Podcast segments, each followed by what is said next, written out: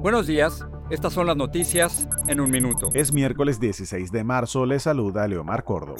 El Congreso de Estados Unidos escuchará hoy al presidente Volodymyr Zelensky en una sesión especial en la que se espera que pida más ayuda militar. El presidente Joe Biden prevé anunciar hoy 800 millones de dólares más en asistencia a Ucrania, país que sigue bajo los intensos bombardeos rusos. Se espera que la Reserva Federal suba los tipos de interés este miércoles por primera vez desde 2018, un paso importante para revertir la flexibilización extraordinaria puesta en marcha hace dos años con el objetivo de ayudar a la economía durante la pandemia.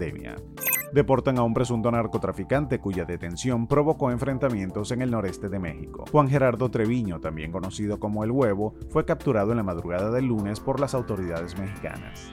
Pfizer y BioNTech solicitaron el martes permiso federal para suministrar una dosis adicional de refuerzo de su vacuna contra el COVID-19 a las personas de 65 años o más. La petición se basa en los datos obtenidos en Israel durante un reciente brote de Omicron allí. Más información en nuestras redes sociales y univisionoticias.com.